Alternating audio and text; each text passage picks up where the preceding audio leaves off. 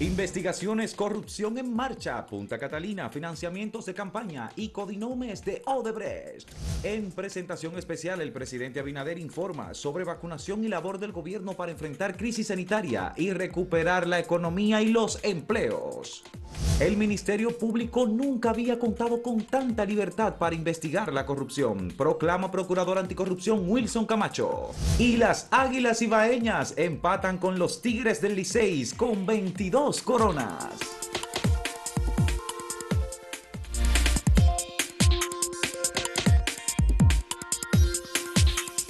Fueron dos los acontecimientos de anoche, además de la presentación del presidente Luis Abinader en un programa especial de una hora dialogando con ciudadanos eh, sobre los primeros cinco meses de gobierno y las acciones del gobierno. Ayer se coronó el campeonato de béisbol invernal de República Dominicana con el empate entre las Águilas Ibaeñas y los Tigres del Licey con 22 campeonatos ganados. Las Águilas, que hay que felicitar a ese gran equipo, eh, hizo una proeza porque no era dado favorito Primero derrotó a quienes se fueron a la semifinal con ellos, los Lucho, que fue al equipo de los Toros, un gran equipo, que era campeón hasta el día de ayer. Y luego con un trabuco que tenían los gigantes, un equipo con mucha eh, potencia en cuanto a la ofensiva, y entonces tenía también un buen cuerpo de lanzadores, y llegó a poner esa serie 3 a 1, y se pensaba que ya, y las águilas hicieron lo que llaman un gran regreso y anoche derrotaron los gigantes y ganaron su corona número 22. Y eso prolonga esa vieja rivalidad con los Tigres del Licey. Bueno, eh, lo que vimos anoche, de todos modos, por esta actividad deportiva del béisbol de República Dominicana, fue una celebración en donde todo el mundo estaba sin mascarilla, celebrando. Eh, Al final, sí, inclusive en el, eh, ya en los camerinos del equipo, ellos estaban gozando. Eso era difícil que se pudiera controlar, porque ahí un poco se desata todo. ¿no? se había acordado con las autoridades de salud pública que los juegos que podrían ser los finales, como el que se celebró eh, en Santiago el domingo y este que se celebró anoche en San Francisco de Macorís, permitir 400 personas además de lo que habitualmente iban, que es el, son los empleados de los equipos, los narradores, etcétera, los peloteros, eh, y quizá uno piensa que se entró un poquito más. Eh, eso es difícil de controlar, incluso anoche mismo hubo gente que se pasó de contenta en Santiago y, la policía tuvo que... Y aquí en la capital también, porque hay muchos ibaeños que celebraron anoche. Sí, bueno, las Águilas hay que decir que rivaliza con Tigre de Licey en cuanto al número de fanáticos. Mm, eh, posiblemente estén más o menos parejos. Bueno, el presidente Luis Abinader anoche ofreció informaciones, adelantó puntos de vista y realmente hizo un balance de la gestión del gobierno en diferentes aspectos. El tema del COVID, el confinamiento, reveló que él también, de algún modo, con este tema del confinamiento se siente agotado, pero que no hay otra manera de hacerle frente eh, al, al, riesgo de la pandemia y a la expansión Yo creo que no hay nadie que se sienta contento la actividad económica, con esa limitación de movilidad. La actividad económica está definitivamente afectada y en general el gobierno tiene muchos desafíos por delante.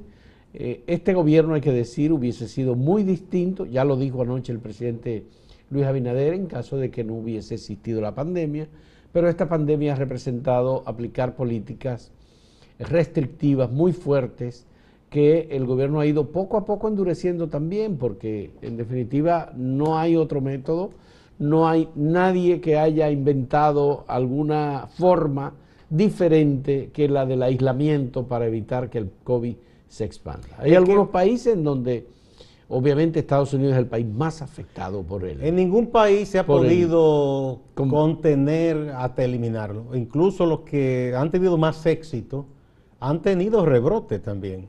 Eh, fíjense, un país de una disciplina reconocida como es Alemania, y Alemania tiene serios problemas. Y la gente ya se siente hastiada y ha salido. O sea, eso no es solo República Dominicana y obviamente que a nivel mundial también las economías se han afectado porque han tenido que cesar eh, muchas actividades del comercio, de la industria, y no ni se diga de la industria del entretenimiento, de los bares, restaurantes. Eso ha sido terrible. Bueno, el presidente Abinader habló del tema del combate a la corrupción, habló de la independencia del Ministerio Público, habló sobre el tema energético, sobre la industria, sobre el apoyo a los municipios, sobre los proyectos que se han ido poniendo en marcha en diferentes eh, provincias del país, grandes proyectos y pequeños proyectos, el aprovisionamiento de agua potable para muchas comunidades. Es decir, ahí hay muchísimos temas que fueron abordados por el presidente. obviamente el presidente está, y por lo que uno puede observar, bastante empoderado e informado de cada una de las actividades que han resultado eh, como parte de, la ejecución del gobierno en estos primeros cinco bueno, Bueno, cuando un presidente hace eso es porque despacha eh, con los incumbentes y les da seguimiento y los informes que regularmente se envían a los gobernantes, parece que él es de los gobernantes que los lee, los estudia, ¿verdad? Porque hemos tenido presidentes así que dicen que se le amontonaban los informes y no le hacen caso. ¿verdad? Bueno, porque por lo que... Pero parece que el presidente Abinader se ocupa de esas cosas. Sí, el presidente estaba improvisando en las intervenciones y eh, las preguntas, tal vez, bueno, pudo haberse bueno, llegado a improvisando tipo la conversación ahí, pero yo no pero los temas... pero todo eso estaba debidamente delineado y planificado, ¿no? Sí estamos cambiando, es como se denominó el... El anterior se hizo a los 90 días. A los 90 días. Este se hizo a los 150 días más o menos. Ya. ¿Será que se hará cada tres meses? Bueno.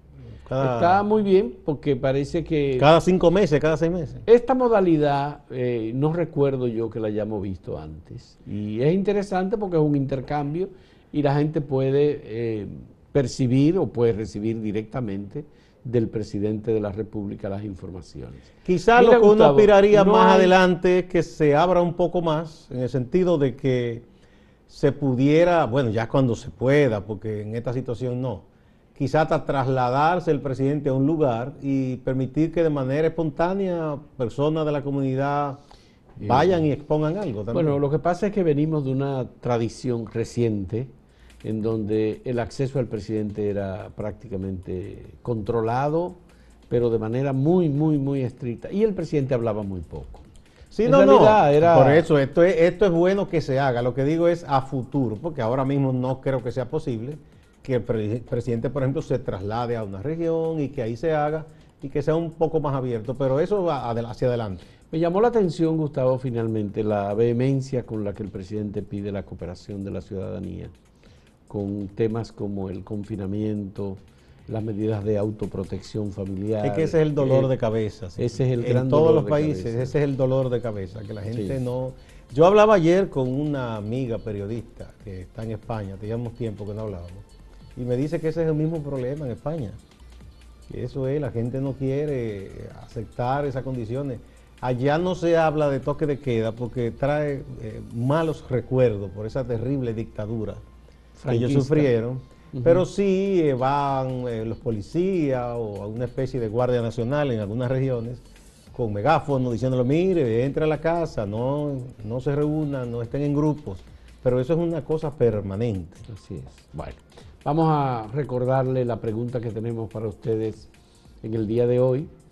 Eh, ¿Apoya usted ampliar la liga de béisbol con estas franquicias? Puerto Plata, región sur del país, Santo Domingo Este, u otros. Esa, eso es la ampliación de la Liga. ya, ya Puerto Plata se amplió, pero algunos tienen dudas. O sea, ya se, autorizó. Pero y se está hablando de Santo Domingo Este, se habla de que el sur no tiene. Vamos a ver qué dice la gente. A propósito de que ayer se culminó el campeonato. El campeonato de béisbol invernal. hay que felicitar a Vitelio porque lo hizo muy bien. A Vitelio Mejía como presidente de la Liga Dominicana de Béisbol, ciertamente. En un momento volvemos.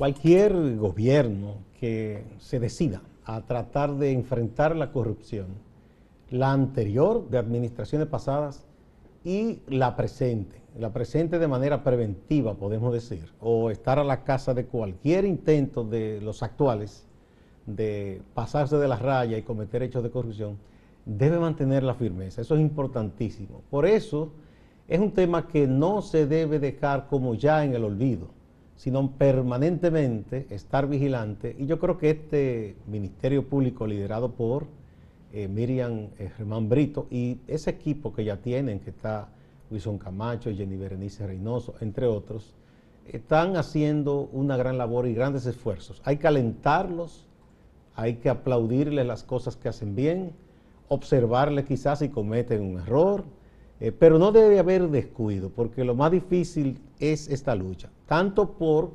lograr demostrar que gente del pasado cometió peculados, se enriqueció con hechos de corrupción, como que los presentes se mantengan en la línea.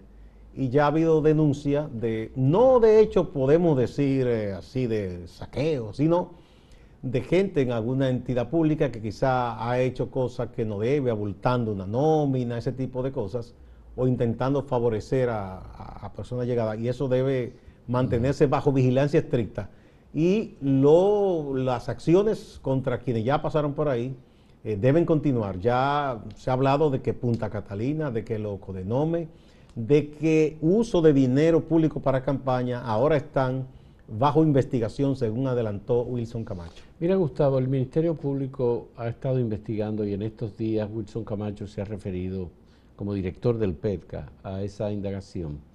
El caso de la Cámara de Cuentas.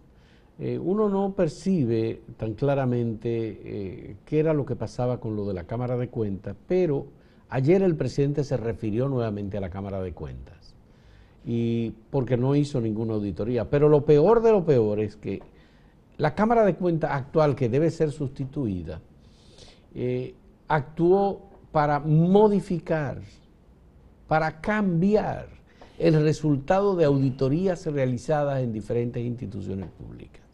Y eso ya es un acto criminal, penado por la ley y el Ministerio Público lo está tipificando como obstrucción de la justicia. y lo que acaba de Se había hablado antes y ahora el presidente lo, lo confirma. Sí, pero lo que acaba de decir Wilson Camacho es que son 11 hasta ahora auditorías modificadas por la Cámara de Cuentas para evitar que esas auditorías identificaran actos eh, ilegales o actos amañados o actos irregulares con fondos públicos. Si es así, ya sabemos que dentro de la Cámara de Cuentas hay por lo menos una disidencia conocida y más que conocida, que es la de la señora eh, eh, que ha dicho que no está de acuerdo con muchos de los actos y de las situaciones que se manejaron en la Cámara de Evidentemente que ella fue una de las excepciones honrosas que no se prestó a ciertos manejos ahí dentro. Pero entonces lo que ocurre es que a tomar un documento de un trabajo de auditores y al mismo tiempo modificarlo para ocultar resultados que puedan ser llevados a los tribunales en materia penal, no, eso es totalmente contrario a, la, responsabilidad y al deber de la Cámara de Cuentas. Es un, abuso eso, además de esto otro, hay un trabajo en acento que hizo la compañera Catherine Luna, de todo lo que tarda la Cámara de Cuentas, aún en los casos que hacen una auditoría. Una auditoría, por ejemplo, del año 2016, fácilmente es ahora que la ponen en línea, pero con todas las limitaciones. Eh, muchas veces habían elementos que podían dar lugar a asuntos penales y la enviaban tarde y a veces cuando es que se enviaban a tiempo, el Ministerio Público de entonces las guardaba.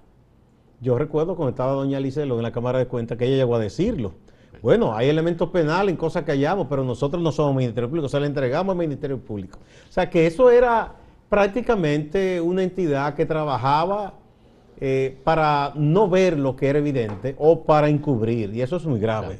Y el otro tema es que ayer igualmente volvió a hablarse de la labor que está realizando el Ministerio Público con la formulación del expediente conocido como el antipulpo, sobre actividades que se han eh, ido incorporando poco a poco a lo que ya se conoce y por lo cual hay un grupo de personas que están cumpliendo eh, prisión preventiva como medidas de coerción.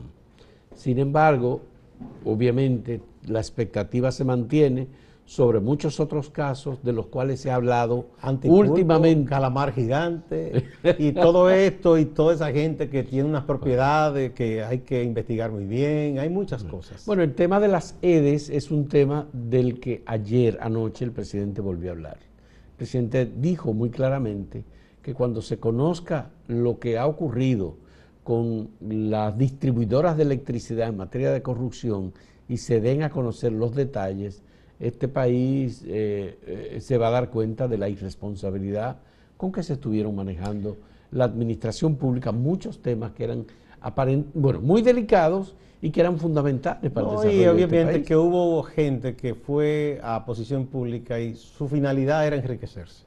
Eso es lo malo de cuando esos grupos así, eh, con esas conexiones con negocios, que no distingue una cosa de la otra, de, su ventaja política, su ventaja personal con el Estado, termina siendo, y más cuando se prolongan tantos años en el poder. Ha llamado eh, la atención el hecho de que Yocasta Guzmán haya tenido que ir ocho veces a la Procuraduría General de la República. Pero ella ha dicho que estaba dispuesta a dar todas las explicaciones. Pero, pero ahora le preguntaron sobre otros temas, porque ya no era solamente el caso de INAIPI, que es una institución que eh, digamos, ella inicialmente tuvo un debate con...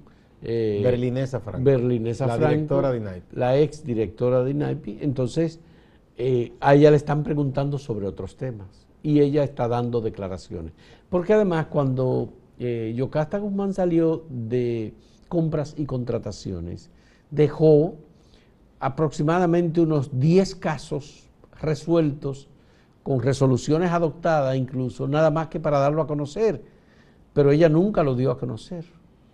Entonces, muchos de estos casos fueron entregados por Carlos Pimentel a la Procuraduría General de la República. Es obvio que aunque ella tuviera la buena voluntad, había un dominio político sobre ella que no le iba no le permitía dar a conocer Es distinto, uno ha visto que ahora la Dirección de Compras y Contrataciones tiene cierta autonomía para actuar y no se limita. Es decir, Carlos y su equipo han estado trabajando y cuando tienen que decir las cosas las dicen y cuando tienen que entregar expedientes al Ministerio Público lo hacen. Eh, ¿Tú recuerdas que la anterior directora de PETCA jamás habló? Sí, después. Pelletier. Sí, después de que llegó Jean Alain Rodríguez a la Procuraduría General de la República en el 2016. Es que esa fue una de las improntas de Jean Alain. Él dijo que todo el mundo tenía que callarse y todo se centralizó. Ahora tú ves a Camacho, Wilson Camacho habla. Porque tiene la libertad, es lo que él dice, que ahora tiene la libertad para Laura Guerrero Pelletier era la anterior. Hay una distancia muy grande entre uno y otro. Sí, es que, bueno, ella por más que quisiera la pobre, imagínate tú. Es el reinado único de Jean Alain. Vamos a recordarle la pregunta que tenemos para ustedes en el día de hoy. ¿Apoya usted ampliar la liga de béisbol con estas franquicias? Puerto Plata, Región Sur, Santo Domingo, Este u otra. En un momento volvemos.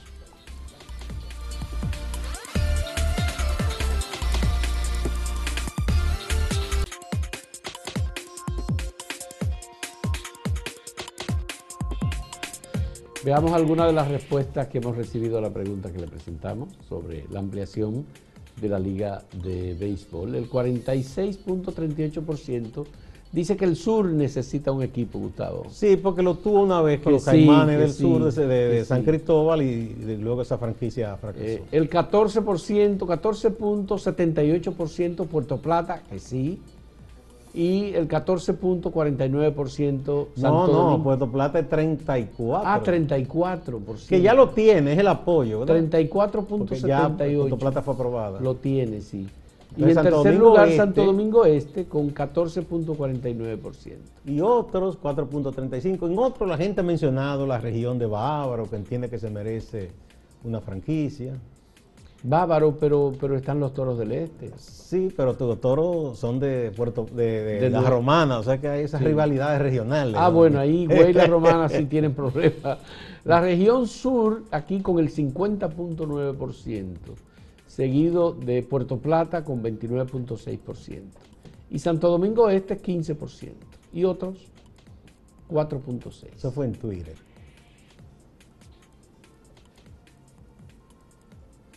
Alejandro Carreras, En la capital no pueden con las dos que tienen y están pidiendo otra, por favor.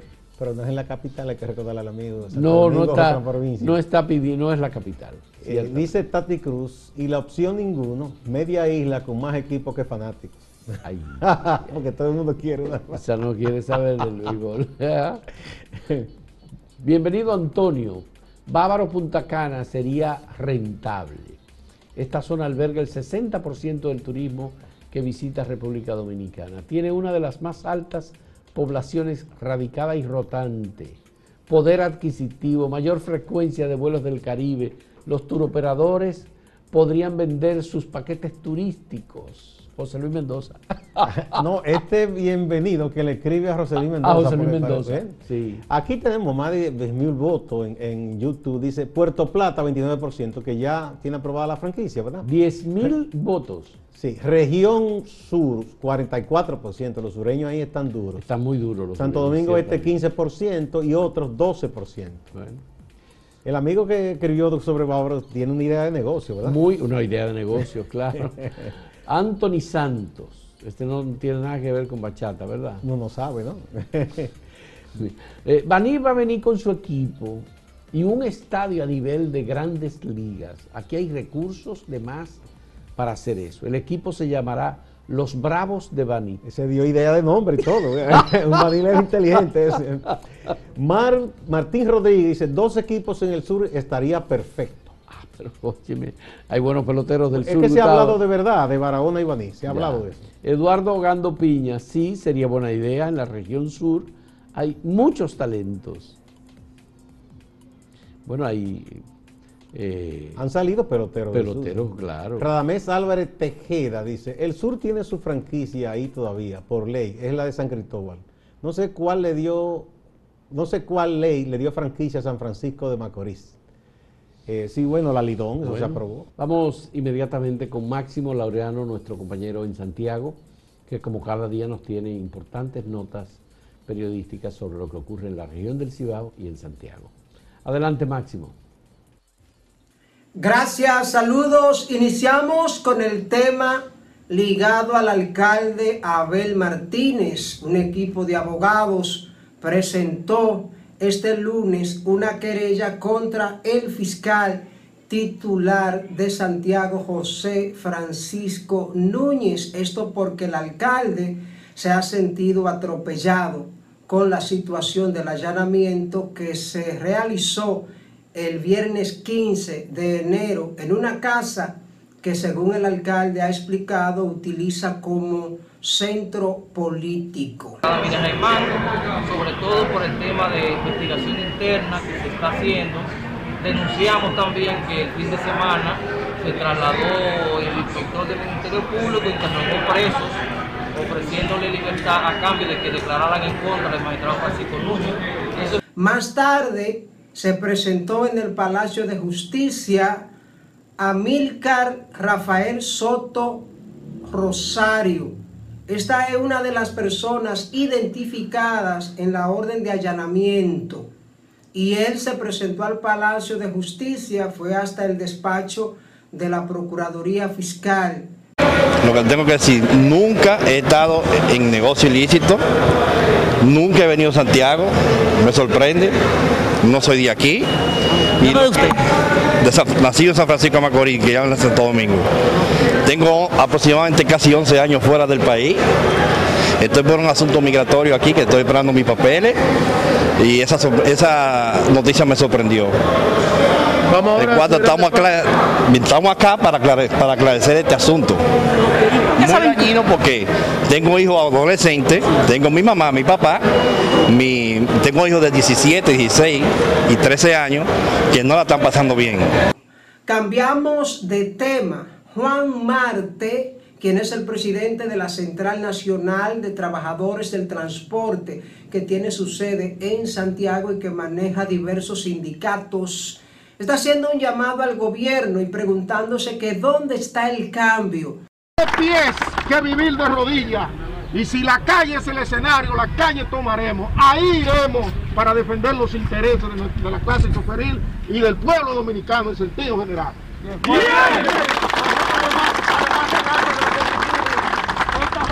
Distante pero pendiente, actualidad y objetividad desde Santiago. Siga la programación de Acento TV.